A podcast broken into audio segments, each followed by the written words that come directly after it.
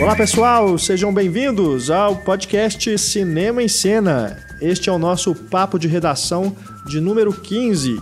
Neste programa, em que a gente fala sobre filmes que estão em cartaz nos cinemas, a gente fala sobre Malévola, No Limite do Amanhã, A Recompensa e também sobre Era uma Vez na Anatólia. Esse não está em cartaz nos cinemas, tá?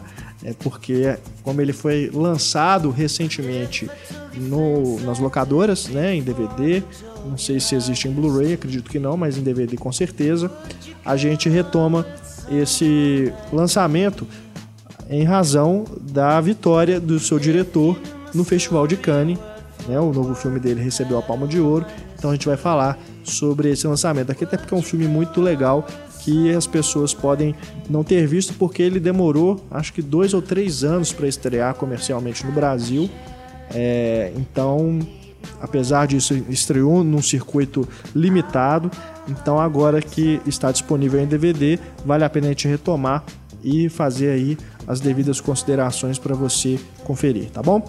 Eu sou o Renato Silveira, editor do Cinema em Cena, aqui neste programa comigo. Antônio Tinoco, nosso redator, obrigado Antônio pela presença. Obrigado. Hoje é o Antônio que está cometido pela gripe. É, passei. o Marcelo passou pra mim. A distância, tá, gente? Fica bem claro isso. Marcelo Seabra, do blog O Pipoqueiro, novamente conosco. Muito obrigado, Marcelo. E aí, pessoal, tudo bem? Lembrando que neste programa, no nosso papo de redação, a gente não fala spoilers sobre os filmes em que estão sendo exibidos. Né? Neste programa especial, nós não teremos nem mesmo a sessão spoiler, tá bom? É, nós estragamos a sessão spoiler. a gente vai falar sobre esses três filmes que estão nos cinemas e também sobre o Era uma vez na Anatólia, tá? Mas sem spoilers desta vez.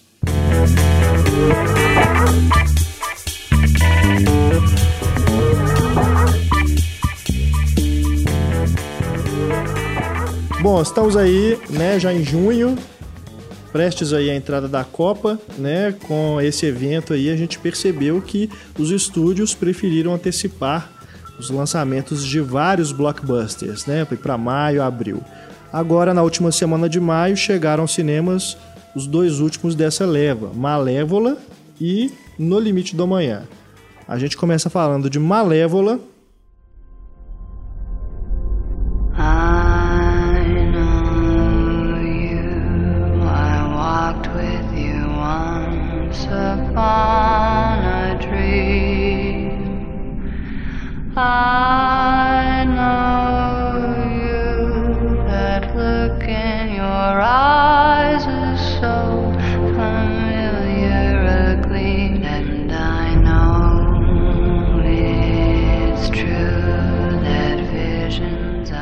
Esse filme, estrelado pela Angelina Jolie, no papel da vilã de A Bela Adormecida. Né, Para falar sobre esse filme aqui com a gente, no podcast, a gente recebe Pablo Vilaça, crítico de cinema e diretor do Cinema em Cena, mais uma vez aqui conosco. Obrigado, Pablo. E aí, Renato? Hoje eu estou falando de Roma. Roma? Roma. Estou aqui, estou visitando os estúdios Tinetitá Aham. E tu resolvi, me deu saudade, eu estava falando, vendo aqui esses cenários maravilhosos, históricos na história do cinema, e eu falei que eu precisava discutir cinema com o podcast, durante no podcast Cinema em Cena, me deu essa saudade aqui por estar em Roma. Entende? Entendo. É uma pena que você estando aí, né, com toda essa história de cinema, a gente tenha te chamado para falar de Malévola, né? É, podia, é, quer dizer, podia ser um filme, né, mais representativo do que nós temos produzido de bom, mas tudo bem, vamos falar de Malévola. Não, eu não acho Malévola esse desastre, não. Não. Não acho, não acho que Malévola seja um, um, um mau filme, não. Eu até, eu até escrevi sobre isso na, na, na, crítica. Eu acho que tem elementos muito interessantes no filme, assim. É, é, eu acho que ele está longe, por exemplo, de ser o que foi aquele filme com, com, a, com a Amanda Seyfried sobre a Chapeuzinho Vermelho. A, como é que a garota da capa vermelha, né? É. Como é que era? A garota? Como é que é? A Garota da Capa Vermelha. A Garota da Capa Vermelha, é. é. esse, eu acho que ele tem, ele tem elementos que, que eu achei extremamente interessantes. Não só elementos estéticos, que a gente pode até falar daqui a pouco, mas falando só puramente da história mesmo em si, eu acho que uma releitura que faz uma, uma, uma, uma, ligação com o clássico da Disney, né, A Bela Adormecida de 59, que são alguns, algumas releituras interessantes. Eu estou até curioso, é, com vontade de rever a animação para ver exatamente como se encaixa. Claro que muita coisa não se encaixa. O final, por exemplo, do, da animação é incompatível. Mas uh, os elementos de prequel, né, a motivação da Malévola, quando ela amaldiçoa a Aurora no início do filme, é, eles fizeram uma, uma, uma ligação acho que bem orgânica, bem interessante, isso me surpreendeu bem. Ah, eu acho só que ficou um filme um pouco chato, porque eles se preocupam demais em amarrar as pontas, porque você tem né, um, um filme anterior para poder ligar. E acaba que também fica, eu acho que fica um pouco cansativo também você ficar acompanhando a origem de um personagem que deveria ser mal meio que por excelência. Não precisava ter uma, uma origem, igual o Hannibal, por exemplo. Você, você pega o Hannibal eu que é um... acho que fica mais interessante, Marcelo, é, é, de repente ter uma, uma, alguma explicação para a maldade, em vez da explicação ser simplesmente ela é a maldade encarnada, pura, sem, sem, sem causa, você não acha que fica mais interessante você perceber que o que, o que ela faz não deixa de ser cruel, mas pelo menos existe uma motivação, não torna o personagem mais interessante? Eu acho que o grande problema de você colocar um personagem mal como personagem principal de uma história, né? não vou dizer como um herói da história porque não é o caso, mas como personagem principal, é que você acaba buscando uma conexão com o público e você acaba vitimizando o personagem. Você mostra que ele é mal porque tadinho, olha a situação da vida dele, olha o que, que levaram ele a fazer. Não, eu entendo, mas você não acha, de novo, que o fato dele ser, dela ser porque o objetivo do, do, do Malévola é justamente acompanhar o personagem título, é diferente do, do Bela Adormecida. A Bela Adormecida vai acompanhar a Bela Adormecida. Aliás, nem acompanhar. A Bela Adormecida é a personagem mais desinteressante, provavelmente, entre as princesas da Disney. ela só dorme. Talvez seja a mais desinteressante. Né? Ela não tem nada a oferecer, ela não tem personalidade, ela não, ela não tem nada. Ela é isso, ela é adormecida. A grande característica dela é que ela dorme. É, no, no, no, no Malévola, obviamente, o, a personagem título, a história que a gente vai acompanhar é a, é a bruxa que amaldiçoou a Aurora. E os vilões tendem a ser muito interessantes, e eu acho que realmente é isso. Se você coloca a personagem título para ser o centro da história, obviamente, e você não traz para ela motivações suficientes para que a gente entenda ela um pouco mais, eu acho que aí fica difícil você acompanhar um personagem com o qual você não tem nenhum tipo de. Você não tem nenhum motivo para entender porque ele age como ele age. Uhum. É, é, é, a questão que eu até discuto num, num dos cursos, que é a, a, identificação nossa com o personagem. A, a nossa identificação no cinema né, o que o Christian Mendes chamava de identificação secundária cinematográfica, não é, não é com o personagem. Porque se a identificação nossa for com o personagem, fudeu. Tem personagem que você não vai se identificar nunca. Mas como a identificação é com a situação do personagem, aí fica mais fácil se identificar com ele diretamente. Por isso que eu acho que é importante que a situação da Malévola no filme seja uma situação que propicia a nossa identificação, porque se ela fosse simplesmente má por natureza e não houvesse nada na situação dela que nos levasse a compreender as suas motivações, aí ficaria insuportável. Você acompanhar um filme de duas horas em que você quer, durante as duas horas, que o personagem principal se lasque, morra, né? É, eu gostei eu também. Não, sei, não, não, me incomodou. É o que eu quero dizer é isso. Assim, é, é a motivação que eles encontraram para ela no, no, no filme é, não me incomodou. Eu acho que o filme tem outros problemas, mas que não são exatamente esse da motivação dela. É, eu acho que o personagem só, não sei, ele perde a força e fica até um pouco desinteressante, mesmo que fosse a ideia, fosse o oposto de criar essa questão toda do, do passado, da situação que leva ela àquilo, porque ela fica o tempo todo com uma cara de coitadinha, ela parece que deixa de ser aquela vilã bacana por excelência ou qualquer coisa desse tipo. Eu acho que. É, não, essa sim, a Malévola do, do Malévola não é exatamente a mesma Malévola da Bela Adormecida. Existem elementos que ligam as duas personagens, a, a, ideia do filme é ligar as duas personagens, mas é claro que a partir de certo momento fica incompatível você aceitar as duas como pertencentes ao mesmo universo. Não tem como eu falei, eu tenho vontade até de rever a animação, que eu gosto muito, mas no final, a, o clímax da animação já é completamente incompatível com, com o que a gente vê no Malévola, né? Então, elas não são exatamente a mesma, a mesma personagem. O objetivo é outro. O vilão do filme, do Malévola, é o Rei Stefan. É, não, uhum. é, não é a Malévola. É, eu acho que num, num caso tipo Oz, né? Esse filme recente, poderoso e não sei o quê, que teve agora com, com James Franco, uhum. eu acho que ele faz uma, ele aumenta o universo que a gente já conhecia de uma forma interessante e faz uma boa conexão com, com o clássico. Concordo, também acho interessante a ligação que eles fazem com os dois filmes. Eu acho que é esse problema, talvez, que você apontou aí, de serem duas personagens diferentes, com algumas coisas em comum, é que se torna grande, a, grande coisa esquisita da história. Porque para que, que eu vou criar uma, uma situação anterior para poder desenvolver melhor um personagem, sendo que nem é o mesmo personagem, porque cada um vai para um caminho.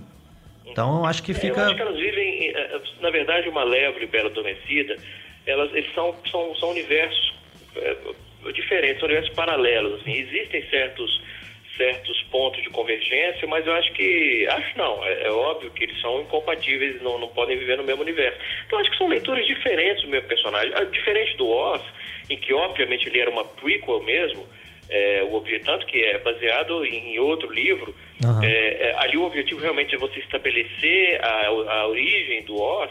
Nesse não, aqui é, é, é, você não tem um outro material original. O, o Malévolo ele é uma mistura do que veio do clássico, da animação clássica e do conto dos Irmãos Grimm.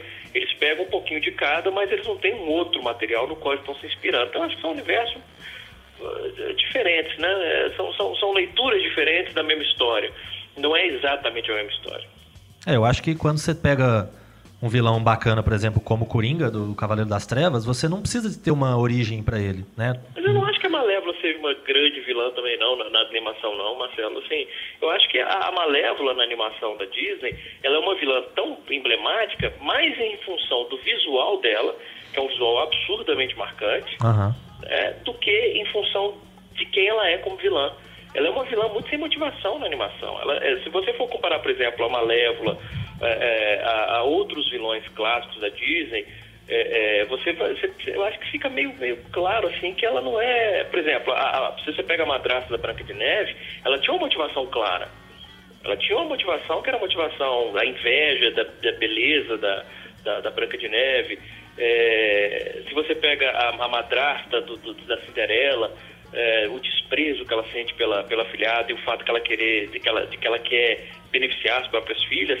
A Malévola não, a Malévola não tem nenhuma motivação que você pode dizer, peraí, por que, que a Malévola faz o que ela faz na Pela é, Adormecida? Até onde eu me lembro, ela só é má porque ela não foi convidada para o casamento, ela não foi né? convidada, entende? Assim, então eu acho que como vilã, ela não é uma vilã das melhores na história da Disney. Ela se tornou tão emblemática porque, de novo, o visual dela é muito marcante. É, é, aliás, é infinitamente mais marcante do que a da Matraça, por exemplo, Cinderela.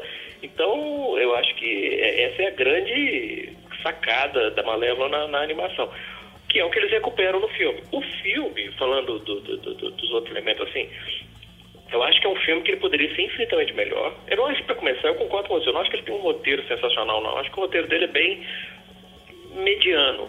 Mas poderia ser um filme infinitamente melhor, porque ele tem elementos visuais que são belíssimos. Eu acho que o universo que eles criam é, é um universo muito bonito. A fotografia é uma fotografia bem trabalhada, que eu não recomendo mais uma vez assistir ao filme em 3D, que é um filme muito escuro, em 3D Outro, não vai né? funcionar. Uhum. Eu nem preciso ter visto o filme em 3D para saber disso, eu não vi. É...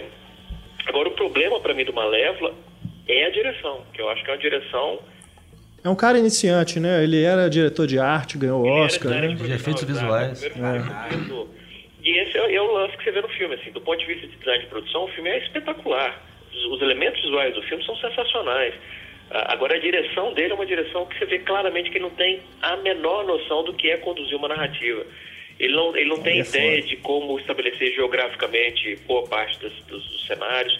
O clímax do filme é uma zona total. Não tem, o cara não tem a menor ideia do que está fazendo. A cronologia fica confusa. Você não sabe exatamente quanto tempo se passou, que dia que nós estamos vendo, se é o dia da maldição, um dia antes. Uh, uh, de repente o sol se põe e você fala, porra, já era o dia, que coisa. Se eu soubesse que era o dia, eu tinha ficado mais tenso. sabe? É, é, é, uma, uma bagunça. O conflito final, a geografia toda é uma zona. É um péssimo diretor. Um é. péssimo diretor, mas era um design de produção eficiente e isso dá para ver no filme. Eu acho que com relação ao fato dele ser já um cara da área de efeitos visuais, já era de se esperar que ele né, fosse fazer uma coisa bacana, mas tem uma cena ou outra, aquela cena, por exemplo, que eles estão dentro do palácio, já né, mais pro, pro fim do filme, eu acho que causa um estranhamento, assim, dá a impressão de que tem um fundo verde ali no fundo, alguma coisa assim. Tem, teve uma cena ou outra que chegou a me incomodar, apesar de que a maior parte do filme realmente é muito bacana, muito bonita, muito bem feita. É, é, os efeitos, eu, eu, acho, hoje em dia, eu acho muito difícil você, você assistir qualquer filme, por melhor que seja a produção dele, por maior que seja o orçamento, pode ser um, um Capitão América, pode ser um, uns Vingadores, pode ser o que for, você vai ter momentos em que você vai ver claramente, não, aqui eles usaram green screen. É, por dois motivos. Primeiro que a gente sabe que eles têm que ter usado green screen, então já deixa a gente mais atento para a artificialidade da coisa. E segundo que realmente parece que tem um momento ou outro que eles falam assim, ah, aqui vai ser rapidinho, ninguém vai prestar atenção, como a gente tem que concentrar mais na outra sequência, vamos fazer rapidinho aqui.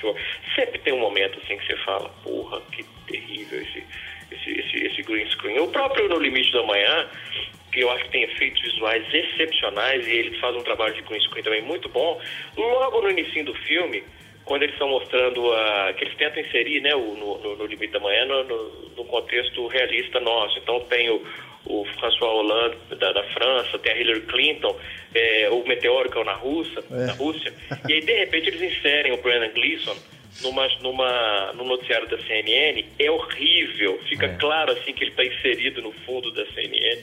Então todo filme, por melhor que seja, vai ter um momento ou outro que você vai acabar percebendo a artificialidade da coisa. É, em relação ao Malévola, eu, eu essa questão do efeito visual me incomodou um pouco. Achei que tem excesso de efeito visual, assim.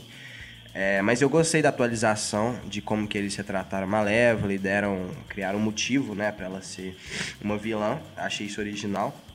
Mas, mas concordo com o Pablo. Acho que o, o problema é realmente a direção. Achei o filme corrido demais, sabe? Mostra é, vai pulando de tempos em tempos. A Malévola é pequena, e depois o rei querendo ser rei, aí já, ele já é rei, aí ele tá casado, tem a filha, aí de repente a filha tem 16 anos. Então achei corrido demais, assim. Então eu também não gostei muito do filme, mas achei interessante que a Disney tá realmente seguindo essa linha, assim, de, de criar personagens femininas mais fortes, mais independentes, mais interessantes, né, do que aquelas princesas, que nem a Bela Adormecida, né? Que a, a característica dela era dormir. É, acho que agora a Disney está realmente focando nisso. O próprio Alice no País das Maravilhas, que, que é um filme que eu não gosto, mas tem essa questão de. Que, aliás, um... o diretor do, do, do Malévola foi, se eu não me engano, é, é, o Oscar ganhou Alice. É. Exatamente.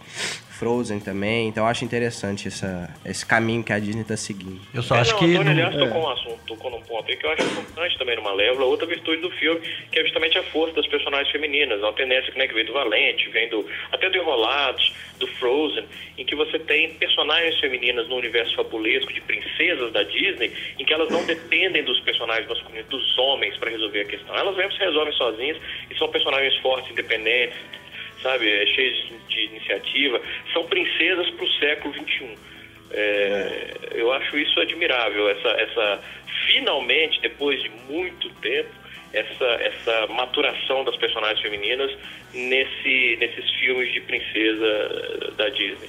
Eu só acho que ficou agora um pouco também a sensação de que com Frozen, que eu, que eu achei muito legal, que eu gostei bastante, com Frozen a, a Disney meio que deu um tiro no pé, porque ela faz uma, uma brincadeira, ela, rever, ela perverte alguns elementos do universo tradicional Disney, de princesas e coisa e tal.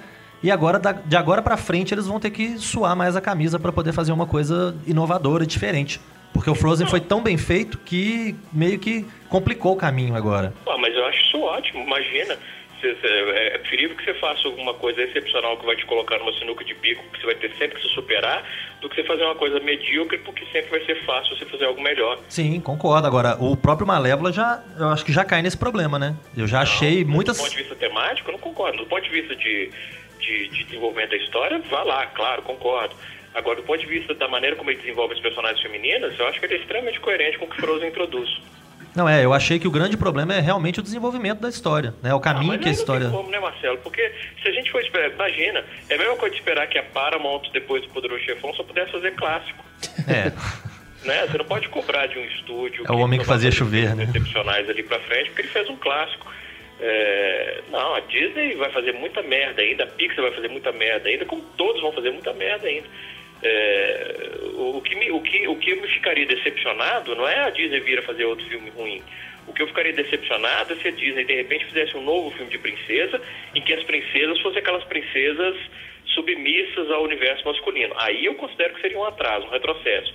Agora, fazer filme ruim, eles vão fazer muito filme ruim. É, no Malévola dá a impressão de que eles estão tentando, né, pegar essa, essa coisa boa de fortalecer a mulher no, no, no filme mas eles ainda estão tentando acertar os outros aspectos, né? Um, eles já entenderam que eles têm que trabalhar nessa, nessa linha.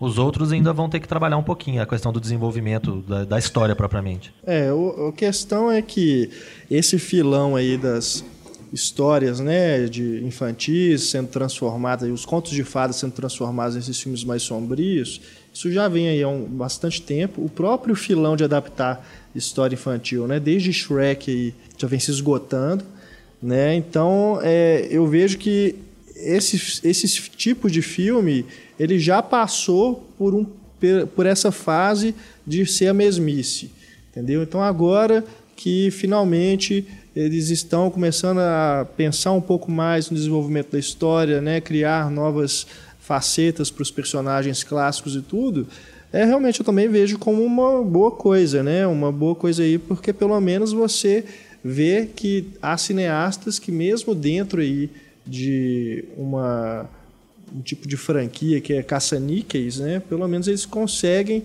tentar aí levar as histórias para um, um, lugar mais original, né?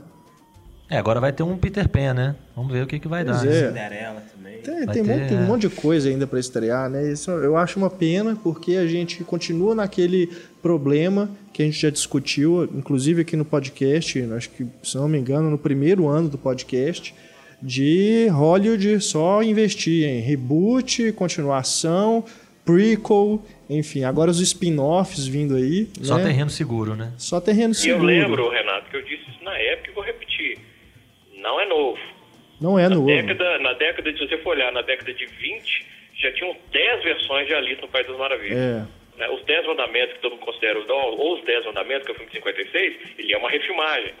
É, assim, então, é, faz parte da história de Hollywood, franquia, ou a franquia sim, sim. Man, né? O, acho que vai ter um exemplo que eu dei na época, né? Do, com, com a Mina Lloyd. A ceia dos acusados? E o, hã? A ceia dos acusados? A ceia dos acusados, é. É virou, o filme é uma franquia lá no início, Tarzan. Então, assim, eu não acho que seja novo, não. É, a questão é. A questão é só fazer isso, né? Isso que enche. original, desafiador que tenha valor como arte dentro do sistema de estúdio, óbvio que é possível. É, então, da mesma maneira, é possível você, você construir filmes, obras de arte dentro de franquia. Você pega, por exemplo, dentro do, do, do subgênero é, super-herói, que é um que tem produzido quatro, cinco filmes por ano, normalmente é, começa agora já está esperando discussões sobre será que está esgotando e tal. Você pega, por exemplo, esse ano a gente teve Capitão América 2, que é um filme que eu considero muito eficiente, muito bacana, não é, não é, é tem problemas, mas você não pode dizer que ele é simplesmente um caça-níquel, mas o mesmo, uma coisa preguiçosa. O novo X-Men, que eu acho absolutamente sensacional. É, então, é, eu, tenho, eu tenho dificuldade em, em, em usar esse termo, Renato, caça-níqueis, como, como um impeditivo de que um filme seja tenha valor como arte. Entendo. Né? Não, é, o, a única questão é realmente o excesso. Né? A gente só ter esse tipo de, de filme, de blockbuster chegando aos cinemas. Você, por exemplo, a gente vai falar agora do No Limite do Amanhã. Né? Um filme que é baseado num romance, se eu não me engano, japonês, japonês né?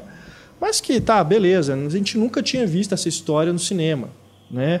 Aí você. É, entre aspas. Mas é pelo menos assim, dentro do que. Do, do, se eu pegar 10 filmes que chegam aos cinemas na temporada de blockbuster, um vai ser um tipo no limite do amanhã. Né? Os outros todos são continuações, ah, filme de super-herói, é entendeu? É. É Aí você pega o Doug Lima. Entrando, saindo, é que a gente não está tendo, não tá tendo muita oportunidade de ver coisas novas, né? A gente só vê os mesmos personagens nas mesmas Pois é. Aí você pega o Doug Liman, que faz esse filme, aí o próximo dele vai ser uma adaptação do videogame, sabe? Aí o cara, sabe, quando você acha assim que o cara tá fazendo, né, um, tá fazendo um filme bacana, ele tinha feito filmes legais aí, fez aquele jogo do poder, né, com o Chris Cooper, né, que é um filme bem legal. É, não é blockbuster, né? Mas é um filme interessante. Já tinha feito o Vamos Nessa. Não, e ele deu, o... deu vida nova para os espiões do cinema com Borne, né? Identidade Borne, né? então... né? Não voltou para a franquia, mas foi o primeiro, né? Que dirigiu a, o primeiro capítulo. É, o Senhor e Senhora Smith, que apesar de não ser um filme que eu gosto, pelo menos é um, uma coisa nova, né? É, aí o cara agora vai fazer uma adaptação do videogame, que é uma coisa que né, pode ser bacana e tudo, mas enfim, é baseado numa franquia, num personagem que você já conhece, e isso vai acontecendo várias e várias ah, vezes. Eu concordo, a gente né? vai esgotando, a gente esgota, porque a gente fica querendo ver coisas novas, histórias novas e parece que está cada vez. É, é, verdade, fica mais difícil de assistir coisas novas, originais, eu concordo. É, é, frustrante mesmo. E sem falar que tem uma coisa que me incomoda até mais do que franquia e essas coisas, que é, é, é a abordagem visual. Você pega, eu estava é. lendo um artigo outro dia do Matt Olivides, que é o, o, editor do site do Roger Ebert. Sim, e, sim. E eu fiquei, ele, ele toca num assunto que eu acho muito relevante, de repente depois você até conseguir achar para linkar no, no podcast. É, eu vou ver se eu acho te mandar. Ele discute os filmes de super-herói é, e uma coisa que ele aponta não é que ele está esgotado com o fato de ter tantos filmes de super-herói. O que ele está esgotado é que todos eles são iguais do ponto de vista estético.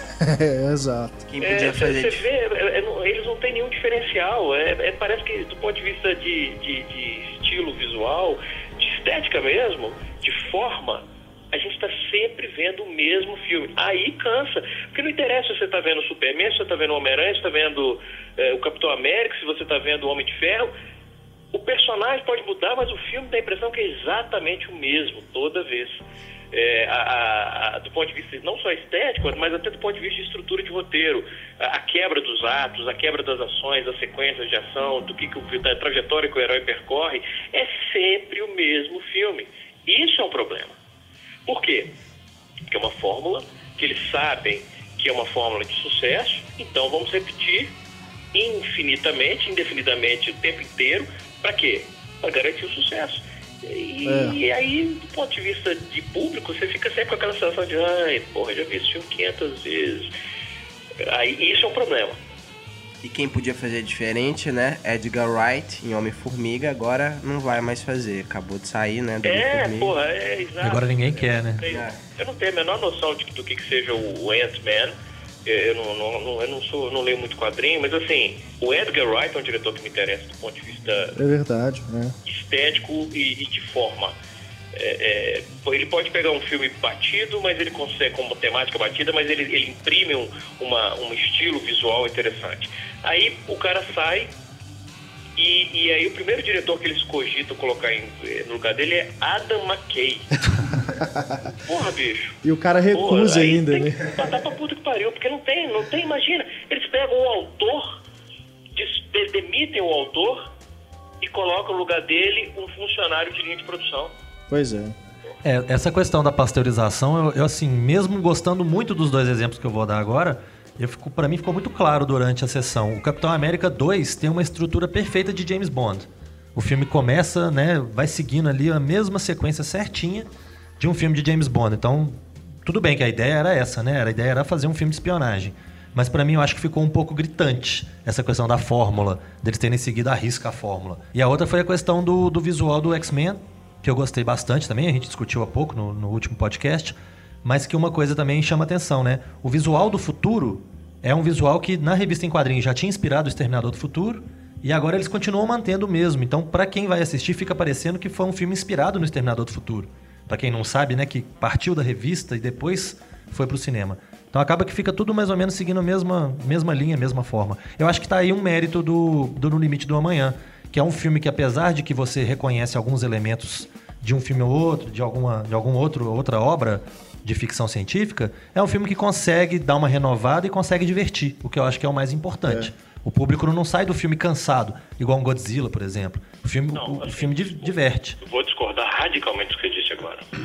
Eu, eu, eu, eu, eu discordo radicalmente que o mais importante seja divertir. Eu acho que a gente vive num, num mundo hoje em dia que ele é muito mal acostumado no sentido de ah, não me deixe entediado. Se, se, você me deixar entediado durante cinco minutos, eu vou ficar frustrado e vou dizer que o que você está fazendo é uma merda. Eu sinto uma falta tremenda de filmes que tinham coragem de gastar, por exemplo, meia hora para estabelecer um universo sem se preocupar se o, se o público ia ficar entediado ou não. Por quê? Porque mais pra frente vai valer a pena. Uhum. Não, é, para mim, eu não sei se eu me expressei mal, mas para mim o divertir tá incluindo isso.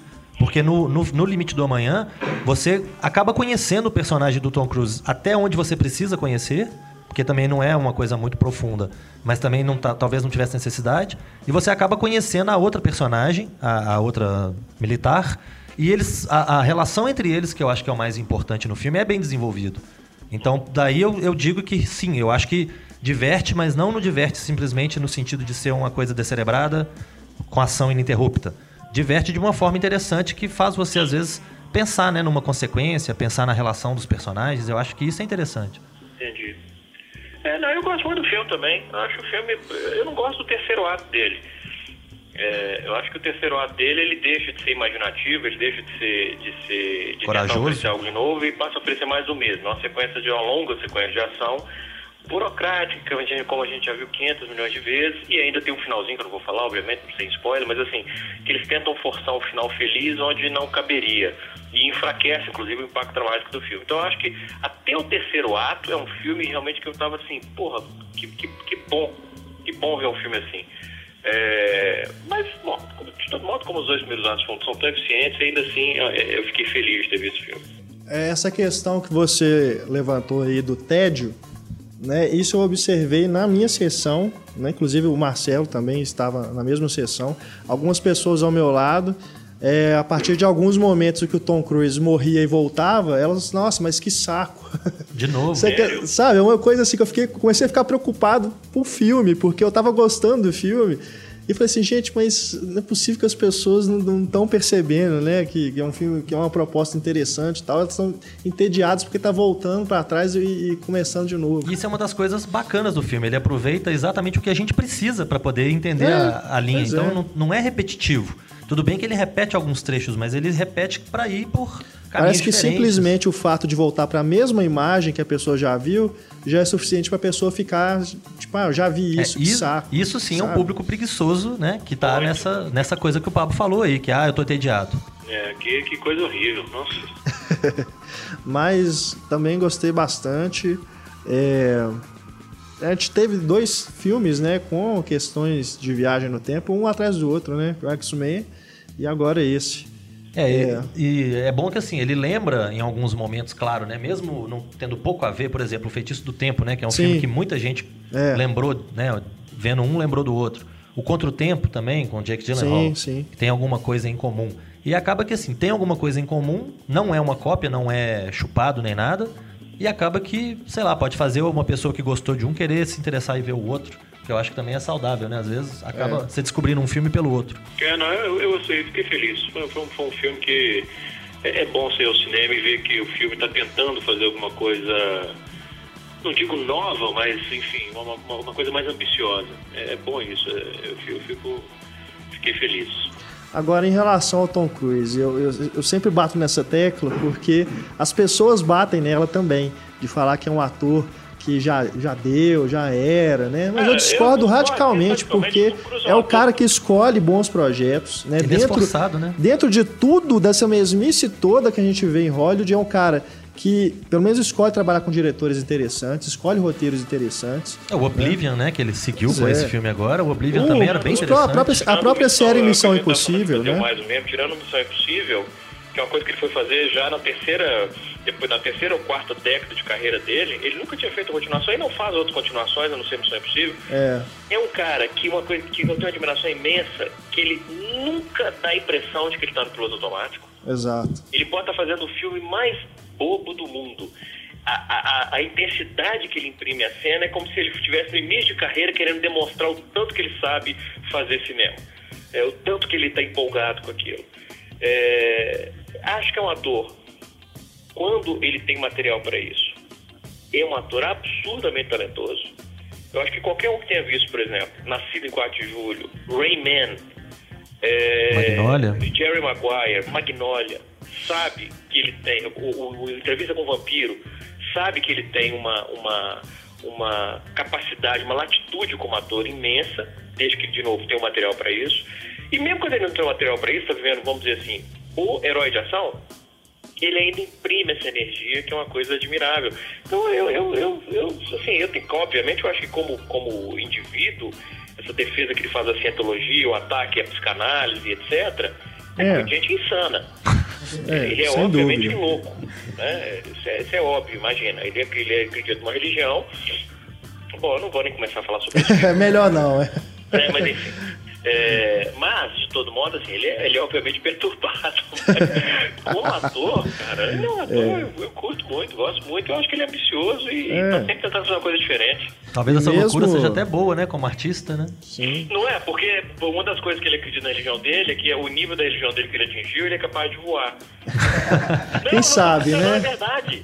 É, eu sei, é verdade. Incrível que pareça, ele, de acordo com a, com a cientologia, o nível que ele atingiu na cientologia, ele é capaz de manipular a matéria e inclusive de voar. É por isso que ele faz, eu acredito, os próprios, os próprios É, estantes ué. se pendura no, no, no prédio mais alto do mundo. Praticamente um X-Men. tudo bem, eu vou. Mas mesmo, mesmo a série Missão Impossível é interessante, porque ele, ele é o produtor também, então ele sempre escolhe um diretor diferente, né? Esse último eu achei fantástico, muito legal. É, eu só não gosto tanto do filme do J.J. Abrams. Eu não gosto do segundo. Mas mesmo assim acho divertido. São, são bem bacanas. É, É, mesmo quando o filme não tem um, um resultado tão bacana, por exemplo, pra mim o 2 é bem horroroso, né? A, É, a é, conclusão. É, eu ia falar, Bisão, eu acho o dois o mais fraquinho. Mas mesmo assim você percebe que tem um esforço por trás, né? Ele chamou um diretor que estava sendo insensado na época, que podia trazer uma coisa nova, que podia né, sair do comum ali do, de Hollywood e tal. Então mesmo quando o filme não é... Aquele filme com a Cameron Diaz, por exemplo, Encontro Explosivo, sim. que é um filme bem ordinário, né? Com um roteirinho bem besta, mas que você nota por parte do Tom Cruise duas coisas. Uma que ele tá realmente correndo atrás, que ele tá dando né, o suor dele ali pra fazer, e a outra que ele parece estar se divertindo, né? Você sempre percebe que ele tá gostando do que, que ele tá fazendo. Ele, você- Eu sou, eu sou defensor solitário a nesse impressão filme. de que tá gostando, né? É, ele, ele passa essa impressão de que, pô, eu não tô aqui só pagando minhas contas, eu tô fazendo um negócio que eu acredito, que eu acho legal e que vai te, né, te- vai, verdade, vai te acrescentar alguma coisa. Então tá, então eu tenho que desligar realmente aqui porque Roma me chama. Ah, ok. Boas, bons passeios aí. Tome um sorvete por nós aí.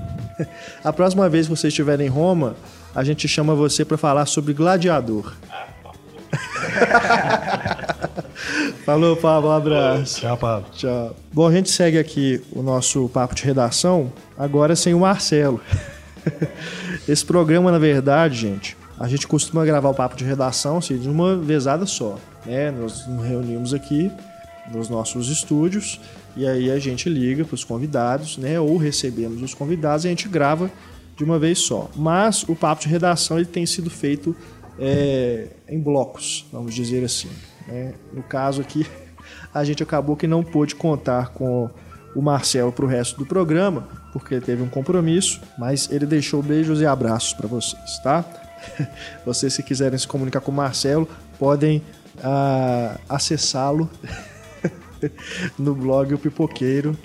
O link está aí na página do programa para vocês. Então seguimos aqui, por enquanto, eu e Antônio, para falarmos sobre um filme, é um belo filme, né, que passou aí pelos cinemas.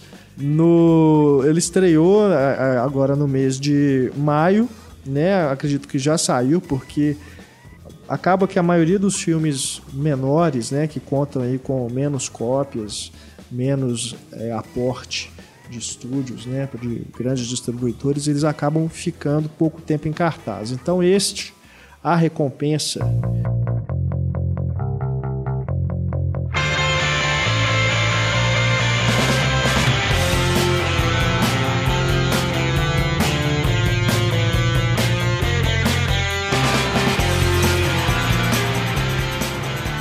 dirigido por Richard Shepard, com Jude Law no elenco, é um dessas, é uma dessas vítimas, né, desses filmes que entram em cartaz, ficam uma duas semanas e vão embora. Aliás, Praia do Futuro, hein? Praia do Futuro também foi vítima, mas acredito que por outro motivo, né? Fiquei sabendo que em algumas cidades ele realmente já saiu de cartaz. Uma pena, né, nessa em relação a esse filme, acredito que tem a ver com esse repúdio, né, vamos dizer assim, de diversos espectadores em relação às cenas de sexo que o filme contém. Né? Então acho que por isso que os, os cinemas acabaram optando por retirá-lo de cartaz, mas ele ainda continua, pelo menos nessas salas, tipo Belas Artes, né? o, o Espaço Unibanco, né? Artplex, enfim, essas salas que a gente sabe que existe, pelo menos existem pelo menos nas grandes capitais. Mas nos shoppings, Praia do Futuro realmente não teve uma vida muito longa. Mesma coisa, voltando com a recompensa. A recompensa que é uma comédia policial, uma, um filme tipo um filme de gangster tentando ser engraçadinho, Humor né? negro, né? humor negro. É. Que o, esse diretor, o Richard Shepard, já tinha feito, né? Em seus filmes anteriores, pelo menos em um dos filmes anteriores, que é O Matador, com Pierce Brosnan. Esse bem divertido, inclusive. Pierce Brosnan fazendo ali graça, né, com aquela figura que ele criou, como James Bond, né, aquela persona de ser o cara elegante, tudo. Nesse filme não, nesse filme o matador ele tá bem à vontade, né, fazendo aquele humor bem é, típico desses filmes que tentam fazer graça com o tipo de personagem que o ator já tentou, já interpretou durante muito tempo. Agora a gente tem neste filme a recompensa, quase que uma tentativa disso também com o Jude Law. O Jude Law ele interpreta um gangster que passou aí 12 anos na cadeia, ele é solto e vai tentar recuperar aí uma grana, né, que, que tinha sido perdida, né, vai atrás dos caras, dos comparsas dele, os inimigos dele, enfim, se envolve em confusões né, ao longo dessa trama, é, não só com pessoas que ele conhece, mas com ele acaba de conhecer. Né? Não vamos entrar é, em spoilers, mas é daquele tipo de filme e de situações né, que levam ao, ao, erro. O Jude Law, que já começa o filme, né, é, numa cena de sexo, né, de sexo que nós não estamos vendo, mas que faz aquela um monólogo. Um né? monólogo, é. Ele está dizendo para a câmera coisas, né, que não são reproduzíveis aqui no nosso podcast.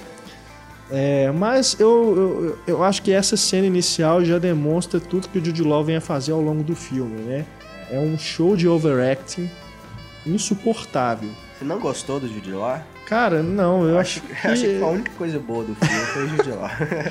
eu vejo assim que ele tá se divertindo fazendo papel, tá bem, né? Uma coisa bem assim à vontade, mas eu não sei se é um problema do cara tá estereotipado né, e você não conseguir ver ele fazendo outro tipo de papel, ou se é um problema de realmente ele não saber fazer outro tipo de papel. Porque eu realmente achei que ele está forçando a barra para tentar ser esse cara é, escroto, que fala palavrão, que é criminoso, que não tá nem aí. Não sei, acho que não combinou com ele, não. Então eu, eu achei que realmente assim, é, é overacting o tempo todo.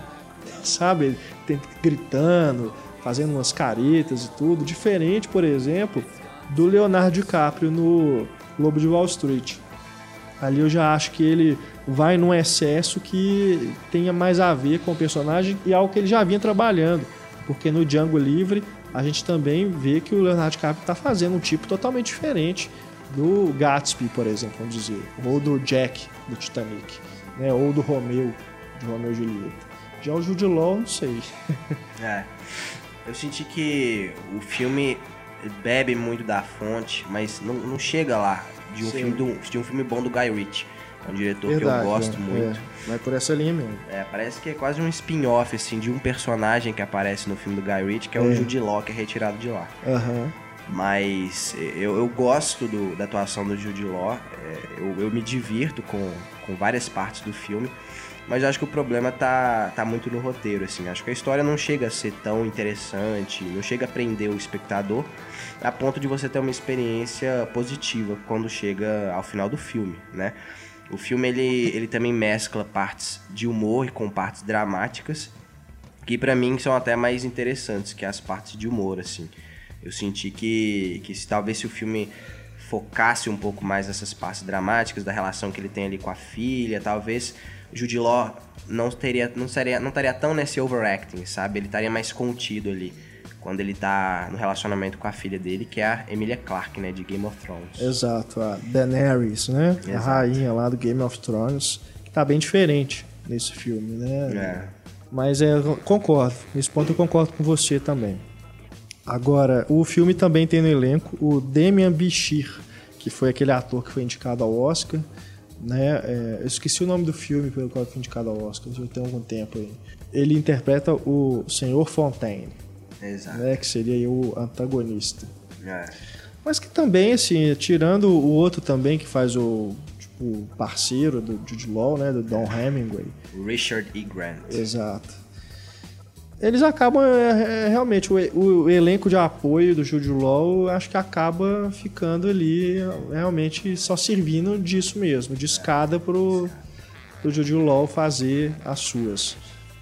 Né? Agora outra coisa que eu não gostei também do visual.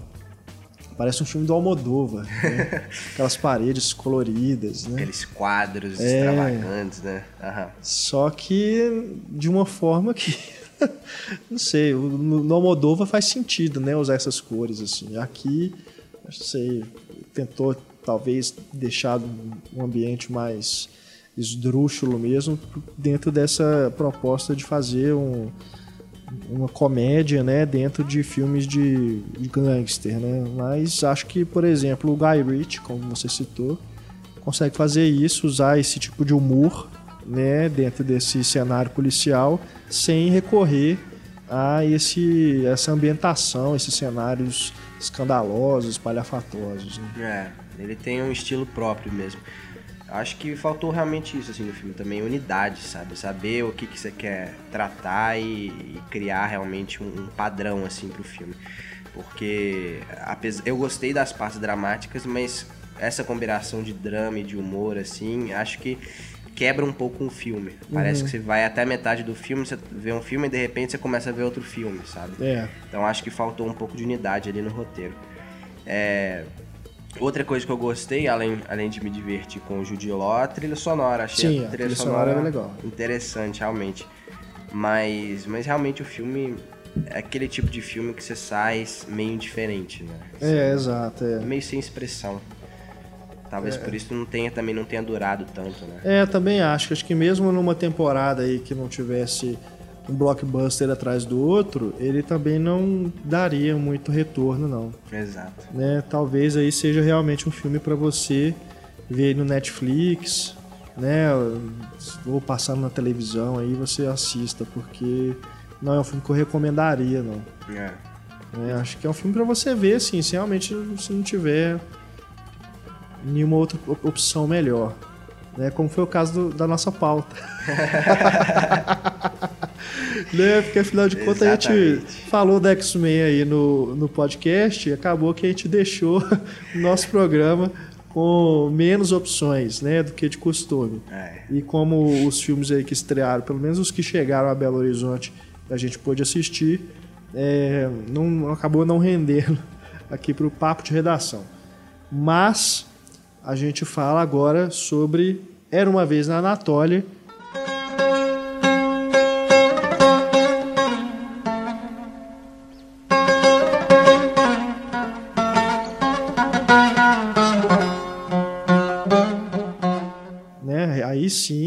Acho que dá pra gente dizer que a gente pelo menos vai encerrar esse programa. Com classe, né? Com classe, né? Com chave de ouro. É. Então a gente fala agora de Era uma vez na Anatólia, que é o filme, aliás, o penúltimo filme do diretor turco, que é a pronúncia aqui que combinamos é essa, Nuri Bilge Ceylan. Ceylan. é, ele que acabou de ganhar a Palma de Ouro no Festival de Cannes com Winter Sleep. Era uma vez na Anatólia, é um filme de 2011. Ele foi premiado com o Grande prêmio Grande prêmio, né? Na época, lá em Cannes também. Ele tem uma trajetória vitoriosa em Cannes, né? Já recebeu outros prêmios pelos filmes anteriores também.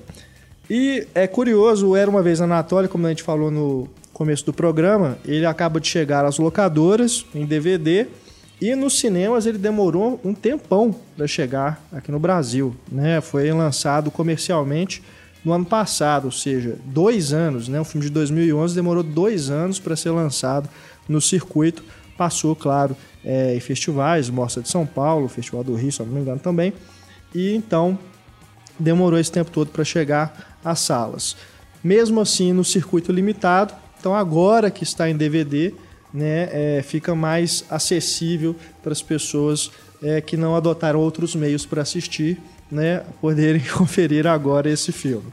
Para falar sobre ele com a gente também sobre o, um pouquinho né, mais sobre o cinema do Ceylan, a gente recebe aqui mais uma vez no nosso programa o crítico de cinema Marcelo Miranda, agora por telefone, né, Marcelo? Isso aí, boa tarde, Renato. Bom dia, seja lá o horário que pessoa ouvir. É um prazer estar aí com vocês, sem estar pessoalmente aí, mas ouvi-los ao longe também é um prazer. Marcelo, a gente é, vai falar um pouquinho sobre esse filme. Vamos começar falando um pouco sobre o diretor, né? Porque é um diretor que eu acredito que muita gente, apesar de ser um diretor que já está aí no seu quarto ou quinto longa, muita gente não conhece, né? Principalmente por ser um diretor turco. Aliás, o cinema turco, de uma forma geral, é muito pouco conhecido no Brasil, né?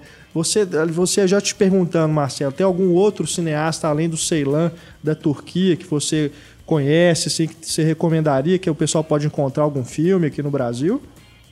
Ô, Renato, é, eu não, não tenho muito conhecimento. É não, difícil, né, de a gente, saber. A gente, de fato, tem uma, uma limitação enorme né, de contato com esse cinema mais é, de, de, dessa parte do mundo, né, do. Oriente Médio. Não só a Turquia, não, mas a gente não tem muito contato com nenhum cinema desses, desses países mais periféricos, digamos assim, né, no sentido industrial mesmo, né, a indústria que é abafar um pouco esses filmes. Então, o Ceylan, ele, acho que a gente acaba conhecendo um pouco por Cannes, né? Como o filme passa lá, ganha muito prêmio, e na- naturalmente os festivais de cinema no Brasil trazem e aí os filmes podem ganhar uma estreia. No caso do, desse filme do Ceylan, que a gente está falando, teve uma coisa ainda mais cruel, né? O filme, ele foi exibido na Mostra São Paulo, depois ele desapareceu, né, aqui no Brasil, e depois ele foi ele estreou apenas numa sala em São Paulo, né? Pois e é. numa negociata lá da, da- da- de quem tinha os direitos do filme com essa sala. Não foi nenhuma estreia do filme, sabe? Ele foi Aham. exibido por um tempo lá, sabe? Então, Foi no Cine Sesc? Cinesesc, é, É, né? correto. E alguns estados receberam sessões isoladas do filme, mas ele não teve um lançamento, sabe? É um- Uhum, é, mas é. Ele entrou para a lista de lançamentos, mas, enfim, é porque aí é um pouco de maquiagem da- da- até do circuito, né, de dizer que lançou o filme. Mas ele, de fato, ele ainda continua meio à margem. São poucas as pessoas fora né, da gente que corre atrás, que trabalha com isso e tal, que viu o filme naturalmente, que calhou de encontrar com o filme pelo caminho. Ele ainda é, ele ainda é bastante explorável aí nesse sentido. É. E falando agora um pouquinho sobre o Ceylan, né, especificamente, o estilo de direção dele, né, já chama atenção pelo rigor formal, né? Planos longos, né, pouco movimento de câmera, é muito bem elaborado nesse sentido visual, né? É, Ele gosta dos planos gerais, né? É. Aquela coisa. Me lembrou um pouco muito Tarkovsky, assim. Eu não sei se teve essa impressão. Alguma coisa de, de Stalker ali, principalmente da maneira como ele filma a natureza, né? Tem um plano belíssimo de uma maçã que vai, vai descendo uma colina Sim. e chega num riozinho. E dessa própria questão que o filme apresenta de ter quase papéis definidos ali, né? Os dos personagens ali. De terem. de- aquele é o médico, aquele é o comissário, aquele é o promotor, né? É, eu gostei muito, assim, da, da direção dele. Também achei uma direção muito boa. Te agrada, Marcelo? Sim, é, é curioso porque eu acho que talvez o grande o grande impacto do filme seja de fato a condução, né? O- É. A maneira como ele conduz uma coisa é, que até né, um filme de três horas e até uma boa parte da segunda hora, talvez a gente não saiba exatamente o que. Mas fica, fica muito hipnotizado ali por essa condução, né, que vocês apontaram aí, planos muito longos, abertos. Acho que tem uma, acho que uma coisa que me fascina muito no filme é o trabalho que ele tem com o espaço, né? O filme todo Sim. externo, exceto mais no final, mas ele se passa tudo em lugares muito abertos e, e- e como a gente não sabe exatamente o que, que eles estão buscando, tem uma fragilidade daqueles personagens que não condiz com aquele espaço. Então acho que esse choque é muito estimulante. E, e é curioso, porque os filmes anteriores do Ceylan não tem muito essa pegada, né? Eh, são filmes mais intimistas, de poucos personagens e, com uma, uma... Vocês falaram, né, do, do, do- do impacto visual. É, filmes como Clim- Climas e, o- e o Três Macacos, eles são muito mais carregados na visualidade, né? Sim. Nas cores, no, numa certa, num certo excesso da imagem que às vezes cai muito no, no puro fetiche, assim, sabe? Nesse sentido, até eu- o Era Uma Vez Anatólia, eu acho que é um filme que quebra bastante da, da, da maneira dele próprio filmar, sabe? Acho que abre um, um novo caminho que, acompanhando a carreira dele até então, não parecia vis- ser vislumbrado anteriormente. É. No Três Macacos, inclusive, é, ele explora bastante a questão do céu pesado sobre aquelas pessoas, né? É, exatamente. Me é parecem realmente um recurso visual que deixa a coisa um pouco mais na cara, assim, né? Não, não, não, É, tem muita sutileza. Macacos, especialmente, é tudo muito explicitado, né? Mesmo É. que você não entenda os conflitos, eles são, sabe, meio cuspidos na imagem. Exato. O mal-estar, ele é entregue pela cor, assim, é uma coisa um pouco exagerada mesmo. É, agora, no, no, no Era Uma Vez, ele acredita um pouco mais na condução. Então, é como o, o, o Tinoco falou, existem os tipos ali, né? Muito delimitados, mas que ao mesmo tempo eles não servem ao filme por serem tipos, mas eles compõem uma espécie de microcosmo ali que, dado o meu total desconhecimento da sociedade turca, para além do que a gente recebe via mídia, né? Deve representar um pouco os tipos de um cotidiano turco mais violento, mais urbano, né? Então É. acho que isso é bem interessante. assim. E é interessante, só mas situante, acabou não falou sobre o que, que é o Sobre a filme. história, né? pois é. É, tem uma Mas investigação. Na primeira hora eles também não falam. então É, não é fala, verdade. exato. É, na verdade, assim, sinopse eu acho que, na verdade, pouco importa, né? Porque É. você vai ler ali do que, que se trata o filme. Tem uma investigação policial, eles querem saber onde que é, dois assassinos, né, enterraram um corpo, é, ficam procurando por esse lugar é, de madrugada, né, não sabe onde que tá. O cara, o, o próprio suspeito do crime não diz, é, diz que não sabe exatamente onde que enterrou. É, mas, é, apesar de estar ocorrendo essa investigação, o filme é muito mais sobre as conversas dos policiais, né, do, do promotor com o médico, né, com as pessoas que estão envolvidas ali nessas buscas, do que realmente o crime. Né? O crime mesmo é o pano de fundo, é só a desculpa mesmo para a gente estar ali naquela situação, acompanhando aquelas pessoas. Ele vai revelando os detalhes aos pouquinhos, né? É isso que eu acho interessante, assim. Ele não... não é nada tá explícito, assim. A gente vai descobrindo quase ao mesmo tempo que os personagens, assim, né? Cada... E alguns detalhes nem, nem são tão explorados, assim. Fica por É. conta da gente mesmo tirar as nossas conclusões, né? E é um conceito simples, uma história que parece simples, e ele estende isso por realmente duas horas, né? Então, isso aí já dá pra ver a, a- o trabalho dele, como que é importante, né? Como que ele segura a atenção do espectador. É uma coisa também acho bem forte no filme, é que e eu acho que já começa no título, Era Uma Vez na Anatólia, que felizmente foi mantido no Brasil, é, que tem um pouco esse tom de fábula mesmo, né? É, é, uma, é, uma, é quase como um, um, um conto, né? Um pequeno conto, não no sentido da duração, mas um conto de poucos personagens, de uma situação muito simples, né? Encontrar um determinado, determin- uma determinada prova de crime, assim, e, e aí dentro daquele microcosmo as coisas vão se, né, se, revelando e vão se revelando. E a certa altura do filme de fato a gente meio que esquece o que, que eles estão fazendo porque eles falam de outras coisas, relacionamentos pessoais.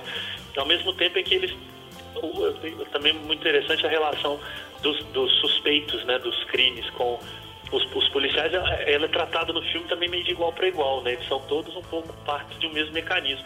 Eu acho que esse era uma vez é muito é muito feliz da parte do, do Ceylan. Isso é óbvio né? Ele está remetendo aí ao era uma vez no Oeste era uma vez Sim, na América sim. né? Então acho que também tem um pouco essa, essa busca no passado de, de, de, um, de, um, de um modelo de fábula que ele transporta ali para a realidade turca, que na verdade não é realidade nenhuma, né? O filme é claramente um, uma, uma, uma- não diria brincadeira, mas quase uma, uma um xiste, né? Uma piadinha com, com uma situação muito grave que ele trata com um humor negro, às vezes um pouco desconcertante. assim. É verdade. é. Agora, uma coisa que é, é- é curiosa e ao mesmo tempo assim incômoda. Geralmente esse tipo de filme que tem que adota esse, esse rigor formal, que tem esses planos mais longos, uma, uma ele aposta na simplicidade, uma simplicidade falsa, vamos dizer assim.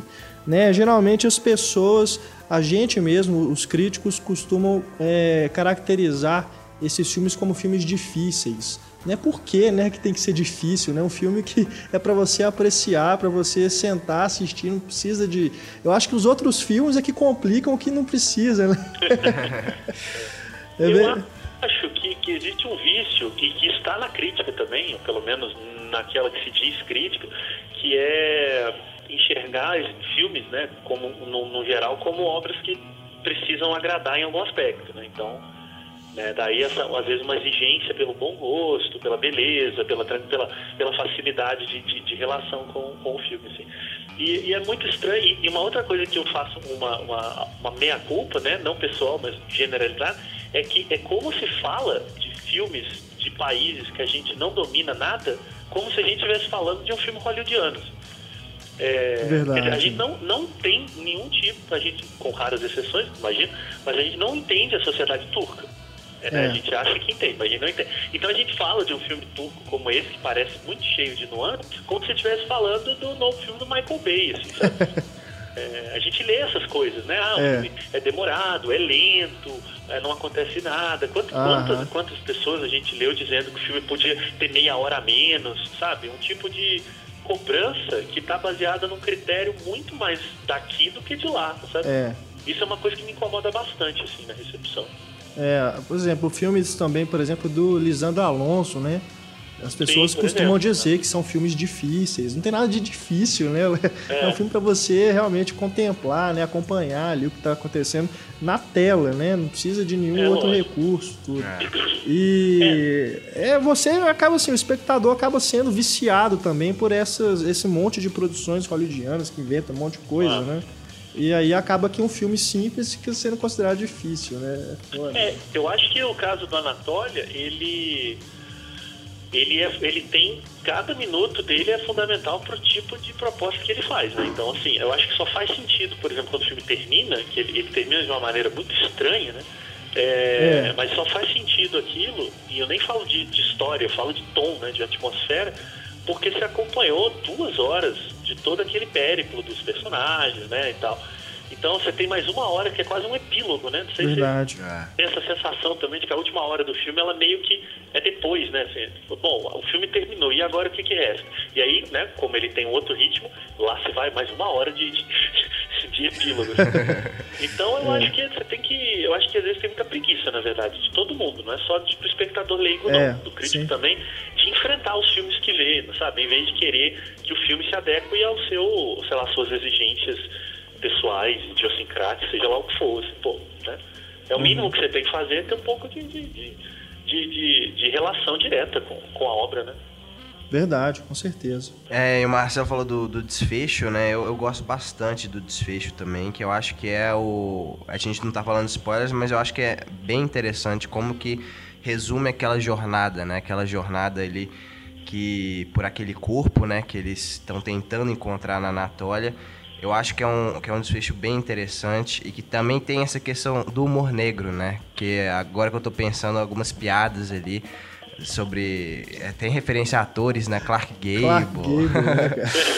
É, então, realmente é, é um filme que vale a pena. E a fotografia, né? Não sei se a gente comentou aqui, mas a fotografia é muito bonita também. É um filme muito É, belo, O filme né? é muito belo. É. E o filme tem uma, um aspecto político muito forte, mas um pouco disfarçado, né? O cara enfrenta ali alguns.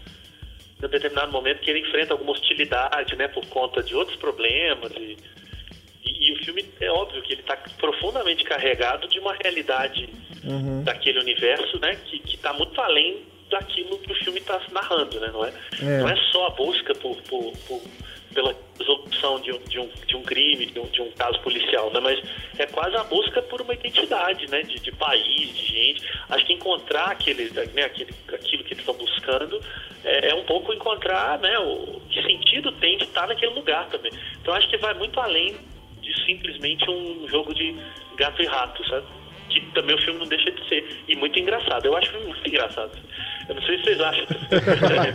eu acho que ele tem momentos absolutamente hilários, assim, sabe? E um riso muito incômodo também. É, verdade. Aham, aham.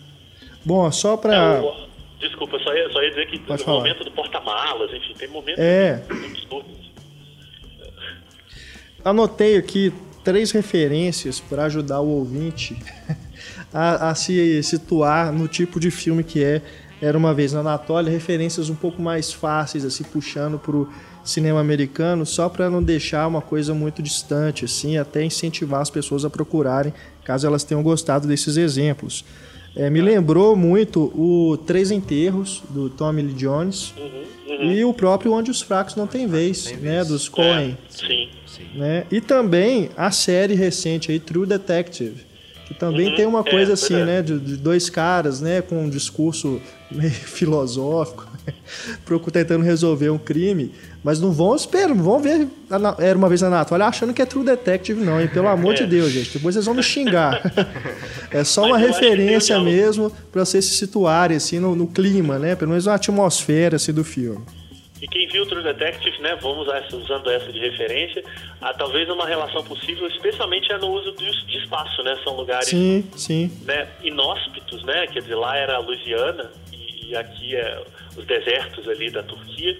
E, e, e, esse, esse ambiente meio que modulando um pouco os comportamentos, né? Então, eu acho que isso é um, é um elemento muito forte que eu não sei se é óbvio, não foi pensado, mas faz uma ligação bastante direta assim com o filme. É verdade. É. Bom, é isso então. O Era uma vez na Anatólia está aí disponível em DVD para vocês procurarem. A gente agradece a participação do Marcelo. Valeu, Marcelo, pelo, pela Obrigado, presença valeu. virtual aqui no nosso podcast. Excelente, foi um prazer falar do filme e conversar com vocês aí com os ouvintes. Até uma próxima. Tá ok, valeu, valeu um abraço. Valeu, tchau, tchau.